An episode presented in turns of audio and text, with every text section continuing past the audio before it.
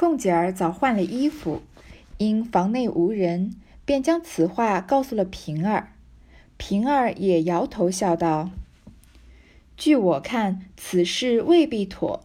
平常我们背着人说起话来，听他那主意，未必是肯的，也只说着瞧罢了。”凤姐儿道：“太太必来这屋里商议，依了还可；若不依，白讨个臊。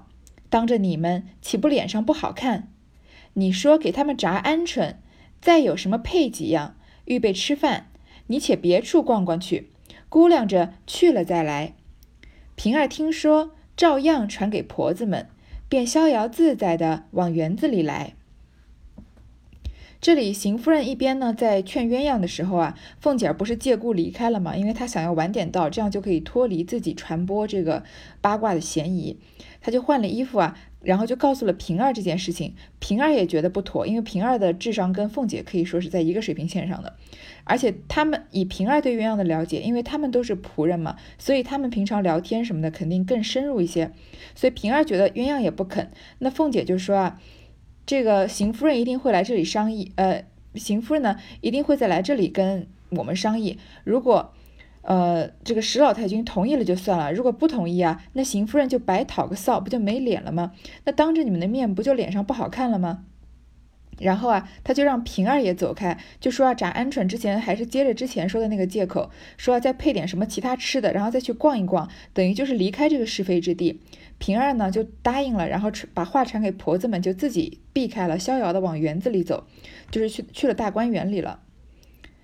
这里鸳鸯见邢夫人去了，必在凤姐儿房里商议去了，必定有人来问她的，不如躲了这里。因找了琥珀说道：“老太太要问我，只说我病了，没吃早饭，往园子里逛逛就来。”琥珀答应了，鸳鸯也往园子里来，各处游玩。不想正遇见平儿，平儿因见无人，便笑道：“新姨娘来了。”鸳鸯听了，便红了脸，说道：“怪到你们串通一气来算计我，等着我和你主子闹去就是了。”平儿听了，自悔失言，便拉他到枫树底下，坐在一块石上，月信把方才凤姐过去回来所有的行景言辞始末缘由告诉与他。鸳鸯红了脸，向平儿冷笑道：“这是咱们好，比如袭人。”琥珀、素云、紫鹃、彩霞、玉串、麝月、翠墨，跟了史姑娘去的翠缕，死了的可人和金钏，去了的倩雪，连上你我这十来个人，从小什么话不说，什么事儿不做，这如今因都大了，各自干各自的去了。然我心里仍是照旧，有话有事，并不瞒你们。这话我且放在你心里。且别和二奶奶说，别说大老爷要我做老小老婆，就是太太这会子死了，他三媒六聘的娶我去做大老婆，我也不能去。鸳鸯也，呃，因为鸳鸯邢夫人不是走了吗？邢夫人说，哦，一定是你老子娘不不愿意，他就知道邢夫人肯定是要去凤姐房里商议了，跟凤姐料定的一模一样。他就是说嘛，呃，依了还可，不依就白讨个臊，所以他把平儿支开了。那鸳鸯一方面也担心有人再来问他，不如他也想躲开，也正好躲在大观园里面，在园子里呢，嗯，就正好遇到了，嗯，在闲逛的平儿，然后呢，平儿就在开玩笑的说她新姨娘来了，因为平儿已经知道了嘛。其实平儿说这样是没有恶意的，但是她没想到啊，鸳鸯生气了，她听到就红了脸，说是你们串通一气来算计我，说我要去跟你主子闹，去跟王熙凤闹去。平儿呢就后悔自己说错了，开了不该开的玩笑，然后把他呃拉在树下面，坐在石头上面，把之前的事情都告诉他，就是呃邢夫人怎么样来找凤姐啊，怎么说要娶鸳鸯，怎么出谋划策的事情告诉他。鸳鸯脸就红了，然后他冷笑道：“鸳鸯心气，你看是非常高的。首先他觉得可惜，他们一一起来的这么多仆人，一开始在贾家呃一起伺候的，算是同甘苦共共患难的。”这他举的这些人的例子啊，都是在贾宝玉啊、嗯林黛玉啊、这个王夫人身边伺候的这些人啊，还有呃有翠缕，翠缕之前不是出现过跟这个呃史湘云讨论阴阳的，跟了史姑娘翠缕，还有啊，两个人死了，一个叫可人，一个叫金串儿。可人我们是不知道了，金串儿是最近才死的嘛。还有一个倩雪被打发走了，还记得吗？就是贾宝玉因为李奶妈的事情摔了他的茶杯子，然后最后找了个借口没有把呃这个没有把李奶妈赶走，把倩雪赶走了。这十几个人啊，他们从小啊都是像姐妹一样的，什么话都一起说，什么事情都一起做。但是呢，现在大家年纪都大了，各自干各自的去了，都各为其主嘛。每个人都有每个人自己的心思了。比如说像袭人，她就一心想要嫁给贾宝玉了；像彩霞就想要攀着贾环了。然后其他的人啊，也各自有各自的心思。但是鸳鸯认为啊，我心里都是照旧的，他他没有变，他有话有事啊都不瞒着他。而且啊，他说我说一句话放在这儿，你先别告诉二奶奶，不要告诉王熙凤。你可以看得出来他心气有多高了。这句话就说不要说啊，假设是要娶我做小老婆，就是太太死了，邢夫人这会儿死了，他三媒六聘的八抬大轿娶我去做大老婆，我也不去。你看鸳鸯她虽然身份是个丫头，她的心气是很高的。其实贾家这种心气很高的仆人非常多。你看晴雯就是一个，鸳鸯也是一个了。平儿方欲笑答，只听山石背后哈哈的笑道：“好个没脸的丫头，亏你不怕牙碜。”二人听了，不免吃了一惊，忙起身向山石背后找寻，不是别个，却是袭人笑着走走了出来，问：“什么事情？告诉我。”说着，三人坐在石上，平儿又把方才的话说与袭人听到。真真这话论理不该我们说，这大老爷太好色了，略平头正脸的，他就不放手了。平儿道。你既不愿意，我教你个法子，不费事就完了。鸳鸯道：“什么法子？你说来我听。”平儿笑道：“你只和老太太说，就说已经给了莲二爷了，大老爷就不好要了。”鸳鸯啐道：“什么东西？你还说呢？前儿你主子不是这么混说的，谁知应到今儿了。”袭人笑道：“他们两个都不愿意。”我就和老太太说，叫老太太说，把你已经许了宝玉了，大老爷也就死了心了。鸳鸯又是气又是臊又是急，应骂道：“两个蹄子不得好死的，人家有为难的事，拿着你们当正经人，告诉你们与我排解排解，你们倒替换着取笑，你们自为都有了结果了，将来都是做姨娘的。据我看，天下的事未必都遂心如意。”你们且收着些儿，别推乐过了头儿。这个平儿本来要笑着答，因为想要拿他取笑，因为鸳鸯说了大话嘛，说就算是假设三媒六聘的娶她做大老婆，她也不去。但是呢，山石背后啊有一个人在说话，说她是个没脸的丫头，说这种话也不怕牙碜。牙碜呢，应该是一个嗯东北地区的方言，本来的字面意思呢就是嗯吃东西。有掺杂到这个小石头碎沙粒啊，然后割到牙了。其实它的深层意思呢，就是嗯，这个言语比较粗鄙啊，不堪入耳。所以他这个话，因为鸳鸯说的话有点口气太大了嘛，所以后山后面的这个人啊，就笑他牙碜。两个人都吃了一惊，忙去找寻，因为这个话毕竟被人听到不好，尤其是如果被主人听到了，肯定是要罚的，因为。假他是不能妄议主人的是非嘛？假设是什么人啊？他鸳鸯是什么人？怎么能在这里说大磊要娶娶我做大老婆，我都不去，还说万一太太死了，对吧？这个话，嗯，传出去肯定是要遭殃的。但是幸好呢，走出来的这个人啊是袭人，所以他们他就问他是什么事情，平儿呢就把刚刚的事情啊都告诉了袭人了。然后平儿呢就在这里抱怨起来，说啊这个假设也有点太好色了，稍微长得周正一点的平头正脸的，他就不愿意放手了。平儿这里说啊，你要是不愿意，我教你个法子。这个法子呢，不用费事儿。鸳鸯还以为啊，平儿要正经的给他出什么主意呢。但是平儿笑着啊，其实也是说开玩笑，说你就跟老太太说，你已经给了莲二爷了，不就行了吗？那假设就不好要你了。自己的儿子要纳进门的小妾，爸爸怎么能跟着抢呢？但是他这个话也是拿鸳鸯开心了。鸳鸯就说啊，你还这么说呢？瞧你主子不是这么混说的。假这个王熙凤也是拿鸳鸯这样开过玩笑的吧？在那个好像是在吃螃蟹的时候，互相抹蟹黄的时候，后来鸳鸯生气，然后抹了王熙凤一脸，然后就说你主子还这么说，结结果硬到今儿了，你今天也这样说，那袭人呢就继续火上浇油，说啊，既然他们俩都不愿意啊，那我叫老太太把你许给宝玉不就行了吗？大老爷也就死心了。鸳鸯呢，这个情绪就更多了，他又生气又害臊又着急，因为他这个事情是眼下火烧眉毛的事情嘛，他就嗯不知道怎么处理，结果这两个人还在这开玩笑，然后拿他这个寻开心。所以他就很生气了，说人家有为难的事啊，拿你们当正经人，让你们排解，帮我排解排解呢。结果你们却拿我取笑。他后面说这话，你们自以为有了结果，将来都是做姨娘的吗？你看平儿是通房大丫头，离姨娘已经只有一步之遥了。袭人虽然还不是什么通房大丫头，但是她每个月拿着二两的份例银子，已经是姨娘的份例了。所以这两个人啊，日后都要做姨娘。平儿要做贾琏的姨娘，袭人要做贾宝玉的姨娘，然后。鸳鸯说啊，依我看啊，天下的事未必都遂心如意，你们且收着些，不要这个太过张扬了，别推乐过了头，乐极生悲了。其实这也算是一语成谶吧。最后我们之前说过，袭人确实没有做成贾宝玉的姨娘，她嫁给了跟贾宝玉交换汗金子的蒋玉菡。那平儿有没有做成贾琏的姨娘呢？我们就不知道了。不管她有没有做成啊，反正贾家不久之后也要败落了，贾琏自身还难保呢，就不要说什么能管得管不管得了平儿的事情了。二人见他着急了，忙陪笑央告道：“好姐姐，别多心，咱们从小都是亲姊妹一般，不过无处无人处，偶然取个笑儿。你的主意告诉我们知道，也好放心。”鸳鸯道：“什么主意？我只不去就完了。”平儿摇头道：“你不去未必得甘休。大老爷的性子你是知道的，虽然你是老太太房里的人。”此刻不敢把你怎么样，难将来难道你跟老太太一辈子不成？也要出去的。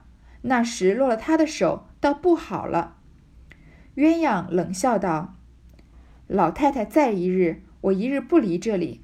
若是老太太归西去了，她横竖还有三年的孝呢。没个娘才死了，她先纳小老婆的。等过三年，知道又是怎么个光景，那时再说。纵到了至极为难。”我剪了头发做姑子去，不然还有一死，一辈子不嫁男人又怎么样？乐得干净呢。平儿、袭人笑道：“真着蹄子没了脸，越发信口都说出来了。”鸳鸯道：“事到如此，臊爷会怎么样？你们不信，慢慢的看着就是了。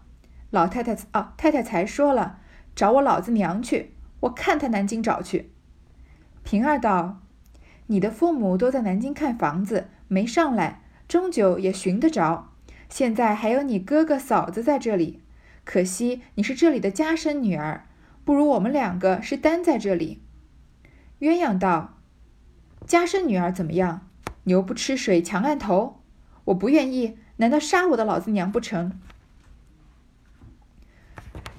这个。鸳鸯在说：“你说你们不要收着点，别乐过头了。”两个人就知道鸳鸯着急了。那开玩笑有个限度嘛，别人已经不是开玩笑的心情，你一直开玩笑肯定是不对的。所以，而袭人和平儿都是何何等情商的人啊，他们很懂得分寸，就赶快陪着笑央告他说：“我们从小都是亲姊妹一样啊，不过因为这里没有人嘛，我们就开开玩笑。你有什么主意告诉我们吧。”其实鸳鸯现在也是束手无策的，她是个丫鬟，她能怎么样呢？她就说：“我也没什么主意啊，我就不去，不就算了吗？”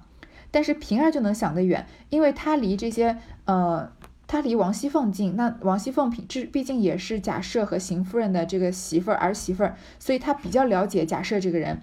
她说啊，大老爷的性子你应该是知道的。现在你在老太太房里伺候，所以他不可能把你怎么样，因为你是他母亲房里的人嘛。但是你不能一辈子跟着老太太呀，毕竟贾母也是七十五岁的老人了嘛。那个时候的平均寿命也并不是那么长，贾母已经算是，呃，这个安享天年了。然后呢，你以后也是要出去的。等你一出去，你看鸳鸯一出去，她没有使老太君的这个庇护伞的话，她不就变成一个普通的民间女子了吗？那假设想要怎么作践一个民间女子，那还不容易吗？你想想看，嗯，这个薛蟠怎么，这个怎么？做做件相邻的，虽然鸳鸯可能不至于要被人牙子卖到，但是贾家是何等的人家，在随跟一个民间女子，就算把她全家杀了，最后又把她强暴了，那又最后能怎么样呢？打官司打到这个衙门去，还他们能也占不到什么好处，顶多就是给一笔钱了事了。鸳鸯啊，冷笑着说：“老太太在一日呢，我就一日不离这里，我就是要陪着老太太。如果老太太归西了呢？”她横竖还有三年的孝呢，因为儿子要守孝三年。这个孝我们之前说过，这个七出三不去的时候，呃，如果这个妻子为夫家守了三年孝，不能被休。所以这个母亲去世了，这个儿女是要守孝的。守孝的时候呢，不能这个办喜事，也不能这个嗯，就是有什么戏班子啊、歌舞啊什么的。马上后面我们能看到，宫里面有个老太妃死了，嗯，这个大户人家或者是这些朝廷官员啊，都要为这个老太妃守个孝呢，嗯，或者是嗯，怎么说守个丧呢？可能不至于要三年，但是办事情还是比较小心谨慎的。那等到过了三年的孝，谁知道又怎么样啊？到时候再说。就算啊是纵至极为难，到了狗急跳墙的时候，我大不了就剪了头发做姑子去，我去做尼姑，最后。实在走投无路，我还可以去死，一辈子不嫁男人有什么关系？我乐得干净。鸳鸯可能，嗯，她没有什么情愫，因为她可能一直是伺候老太太的嘛，比较规矩。而且有一些女孩子确实是这样，她有可能是开窍比较晚，并没有觉得感情能，嗯，或者是爱情是她生命中很重要的事情。像鸳鸯就是这样的人。平儿和袭人都说啊，你这蹄子越没了脸。信口都说出来，就信口胡说了，随便乱说，说什么做姑子啊，说什么去死的。鸳鸯就说啊，事情已经到这一步了，我臊一回怎么样？就算没脸又怎么样啊？你们不信就看着说，看着就算了。老这个邢夫人刚刚说啊，她要去找我老子娘，我看她南京找去。哦，原来鸳鸯的老子娘这个父亲和母亲在南京。这个因为我们之前已经反复说过，《红楼梦》的时间地点都非常的混乱，所以有的时候感觉嗯贾府在南京，有的时候觉得在北京。其实这个地方就看得出来，贾府是不在南京的，因为鸳鸯的父母在南京。那平儿就说啊，你父母在南京看房子，但是也能找得到啊，又不是失踪人口。但是而且鸳鸯的哥哥嫂子还在这里，长兄如父嘛，说不定嗯，这个哥哥就是可以帮他做这个主了。可惜是鸳鸯是这里的家生女儿，所以鸳鸯就是像小红一样，是这里的家生子儿。父母都在贾府伺候的，只不过现在可能父母退休了，去南京找房子了，而不像平儿和袭人是后来来的。袭人我们都知道是买来的，因为这个他的哥哥和他的母亲不是想着要把他赎回去嘛，所以不是在贾府生的。那平儿也是啊，王熙凤那个时候带过来的吧，好像，所以她也不是贾府生的。那鸳鸯因为是家生女儿，等于也是贾家的人了。其实贾家人想把她怎么样都可以。鸳鸯就很倔强啊，说家生女儿又怎么样？牛不吃水强按头，你还能按着我的头，嗯，让我让牛吃水吗？这个还我不愿意，你还能强迫我吗？不愿意的话，难道还能杀我的老子娘不成吗？正说着，只见他嫂子从那边走来，袭人道：“当时找不着你的爹娘，一定和你嫂子说了。”鸳鸯道：“这个娼妇专管是个酒，专管。”是个酒国贩骆驼的，听了这话，他有个不奉承去的。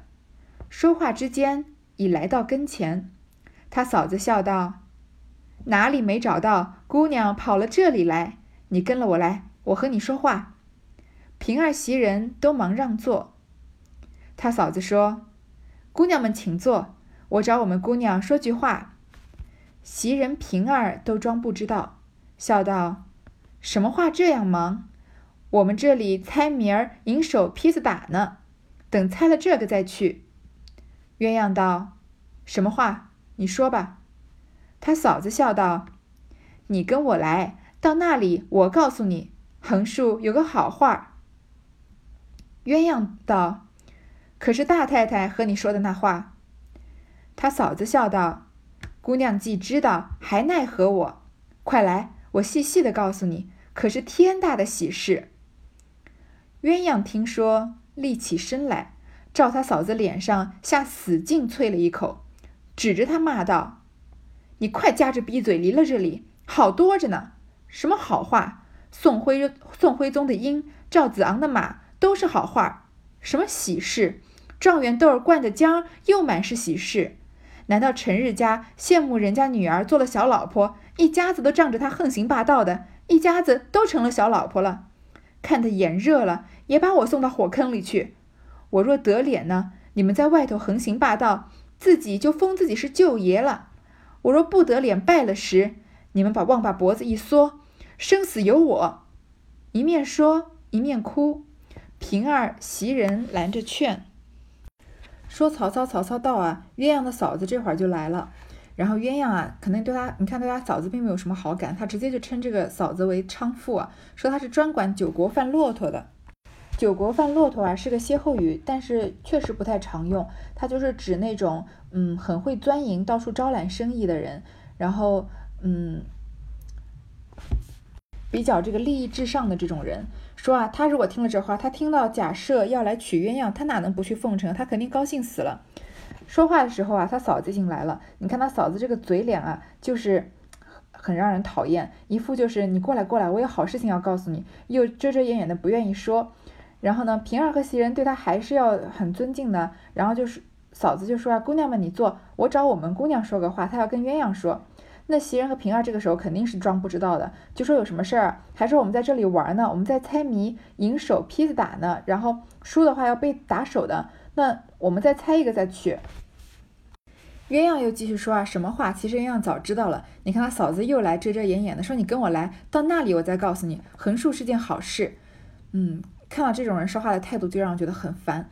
那鸳鸯就说啊，是不是大太太说的那个话？他嫂子就说，哦，姑娘你都知道了，还奈何我还拿我取笑呢？来来来，我细细的告诉你，还要把他叫到一个什么地方？像啊，在。走在这个大街上面，如果有一个人叫你来来来到这个地方，有好事情要告诉你。如果是陌生人的话，一般就是要推销产品的，或者是卖什么课程什么之类的，反正都不会是什么好事。他嫂子在这里也是这个嘴脸，然后说是天大的喜事。鸳鸯呢就站起来朝他嫂子的下使劲啐了一口，可见他对他嫂子是半分情意也没有的。然后骂的呢很难听，但是又很有文化。他说你夹着你的逼嘴离了这里，这是个脏话了，就不用解释了吧？说好多着呢，你赶快滚吧。你有什么好话？宋徽宗的鹰，赵子昂的马，都是好话。这个是一个，呃，也是个歇后语。他说他嫂子说有好话说，但是鸳鸯就把这个，呃，说话的话通成这个画画的话，就说宋徽宗的鹰，赵子昂的马才是好话呢。你那是什么好话？从即使不查资料，我们也知道。宋徽宗的鹰，赵子昂的马，肯定都是非常这个经久流传的。嗯，仔细说来呢，宋徽宗他的名字叫做赵佶，他就是北宋的第八位皇帝，同时呢，他也是画家、书法家、诗人和词人。其实北宋积贫积弱嘛，他们的皇帝啊都不咋地，但是宋徽宗啊在。呃，这个文学和艺术上面的造诣非常非常的高，也就是因为宋徽宗他本人酷爱艺术啊，所以他当时把艺术的地位提高在中国历史上最高的位置。同时，他也成立了这个翰林书画院啊，也就是当时宫廷的画院，嗯，也算是为中国的艺术艺术史做出了一个很大的贡献。他甚至啊，把画画当做科举升官的一种考试的方法。嗯，如果我们对宋徽宗不熟悉呢，有一个小故事，我想我们应该都是小时候听过的。就是马踏飞，呃，不是马踏飞燕，对不起，是这个探花归去马蹄香的这个故事。就说啊，宋徽宗有一次啊，嗯，在可能是在这个寻欢作乐的时候呢，给他的这个嗯画师们啊出个题目，题目叫做“踏花归去马蹄香”，看谁画的最好。那很多人呢都画成，比如说，嗯，这个地面上啊落了很多的花瓣，然后马飞奔过去，然后踏起这个。花就纷纷的飞起来，这样子按照字面意思画。但是得到第一名的这个人呢，他没有画任何的花卉，他只画了一个人骑着马，然后有蝴蝶绕在马蹄间。这样就因为这个马蹄刚刚踏过花嘛，所以的香味啊把蝴蝶都吸引来了，所以这个就嗯得到了第一名。就这样类似的故事呢，也是这样类似的创意呢，都很大的刺激了这个中国画意境上面的发展。其实。宋徽宗不仅是画鹰画的好啊，他对很多这个山水画呀、人物画画的都是呃非常流传的，甚至他字也写的非常好。这个我们可能有可能听过的，在历史上很有名的这个瘦金体啊，就是宋徽宗发明的。这个赵子昂呢，就是嗯，应该是南宋吧，南宋的一个非常有名的这个画家。哦，应该是，反正是南宋末，可能一直到元朝的。这个画家诗人，然后他也是宋朝的这个宋太祖的后代，他的本名呢叫做赵孟俯，其实是在历史上非常有名的一个人物了。然后他的字是子昂，然后他的号呢叫松雪道人，他在绘画上面的成就非常的高，所以嗯。这个后人评价他说：“文人画起自东坡，至松雪敞开大门。”说明这个呃赵孟俯在中国绘画史上的地位非常的高。不管是研究中国的绘画史啊，还是研究中国的文人的历史，赵呃，这个赵孟俯都是一个非常关键的人物。他比较提倡这种质朴自然的画风啊，就是因为有他起了这个头。北宋以来啊，嗯，那种就是绘画，他们比较讲究这种非常琐这个细碎的、非常繁琐的，然后非常艳丽的这种画风，慢慢的就转向了比较古朴、比较自然的画风。然后他也非常的强调画家的这个基本功、写实的基本功和实践的技巧，嗯。还常常啊以这个书法入画，他提出这个书法书画本来同，就是使绘画的这个文人气质更加的强烈。总之，他的很多主张啊，都为这个中国的艺术史写下了浓墨重彩的一笔。嗯，所以他也不仅仅是马画的好了，但是这里呃鸳鸯呢说，这用宋徽宗的鹰赵子昂的马，其实是讽刺他嫂嫂，说那才是好画，你这是什么好画呀？然后呢？什么是喜事？这个他嫂嫂不是说了吗？横竖是喜事，状元豆灌满的灌的浆又满是喜事。我们前面乔姐出天花的时候，我们说过，他们大夫不说啊，呃，乔姐得天花了，他说见喜了，因为天花就是不太好、不太容易治好的一个病。水痘其实也是，古代的人认为啊，这个其实状元痘就是水痘了，啊，不不是水痘，就也是我们之前说的这个天花了，也就是个痘疹了。嗯，我们。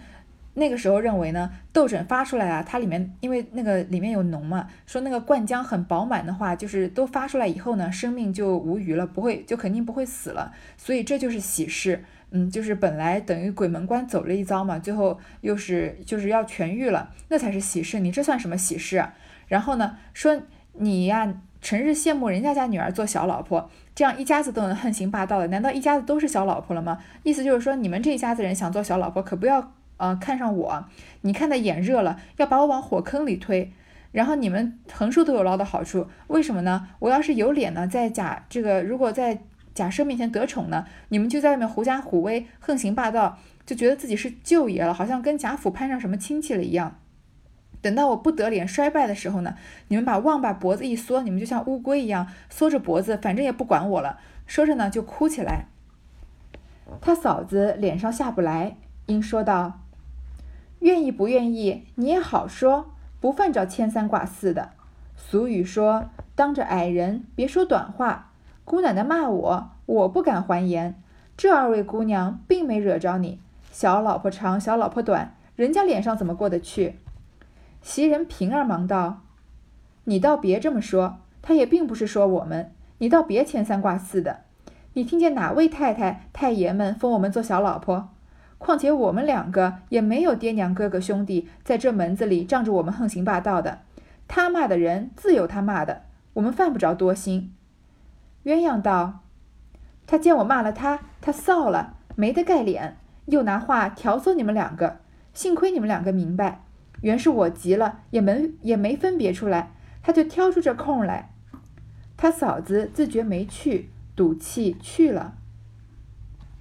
这个。”指着鼻子骂，还还当着别人的面，他嫂子脸上当然是下不来了。但是下不来，他也不好反驳，因为鸳鸯说的都是事实，所以他就想要拉着平儿和袭人下水，让他们俩跟他站在同一阵线上，说啊，如果你不愿意啊，你就好好说话，不用牵三挂四的。但他不说你，他说你骂我啊，我不敢还话，当着矮人别说短话，就是你不要拿别人的短处取笑嘛。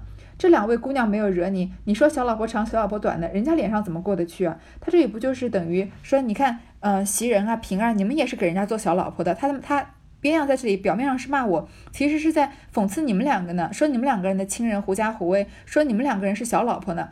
但是袭人和平儿，首先袭人和平儿跟鸳鸯的嫂子有什么关系？完全没有关系。可能平常还听鸳鸯说了很多他嫂子不好的话，他们绝对的是跟鸳鸯在同一战线的，所以他们的友情啊比较坚固，并不是塑料姐妹花。所以这点挑唆啊，他们俩根本就不吃这一套，就跟他嫂子说啊，你可别这么说，鸳鸯可没有说我们，你才不要牵三挂四的。他嫂子不是说鸳鸯牵三挂四吗？他说你怎么，你凭什么说我们是小老婆？哪个太太太爷封我们做小老婆了？而且啊，我们也没有什么亲人，也没有人仗着我们横行霸道，没有像你这样不上路子的亲戚。他骂的人呢，自有他们骂的，我们可不多心。就是等于他嫂子要拉袭人和平儿到这一阵线来，根本就失败了。袭人和平儿坚坚决地站在了鸳鸯这一边，然后呢，让他嫂子脸脸上就更没光了。鸳鸯在这里就帮着腔说，他们看到我骂他，他害臊了，没觉得没有脸，然后就想要挑拨你们两个。幸好你们两个人是明白人。也是算我说话说急了，因为他在说小老婆大老婆的，就是没有顾及到平儿和袭人的感受嘛，说没分别出来，他就挑了个钻了个空子。那他嫂子在这里劝说鸳鸯不成，本来这个舔着脸要来说有好事告诉他，结果被鸳鸯骂了一顿，然后脸上过不去呢，想要拉着袭人和平儿一起来评评理，但是他们俩也不站在他这边，他嫂子觉得没趣啊，然后就赌气走了。好，这一段呢先到这里，嗯，这回啊还有嗯一段，我们到下一回再读。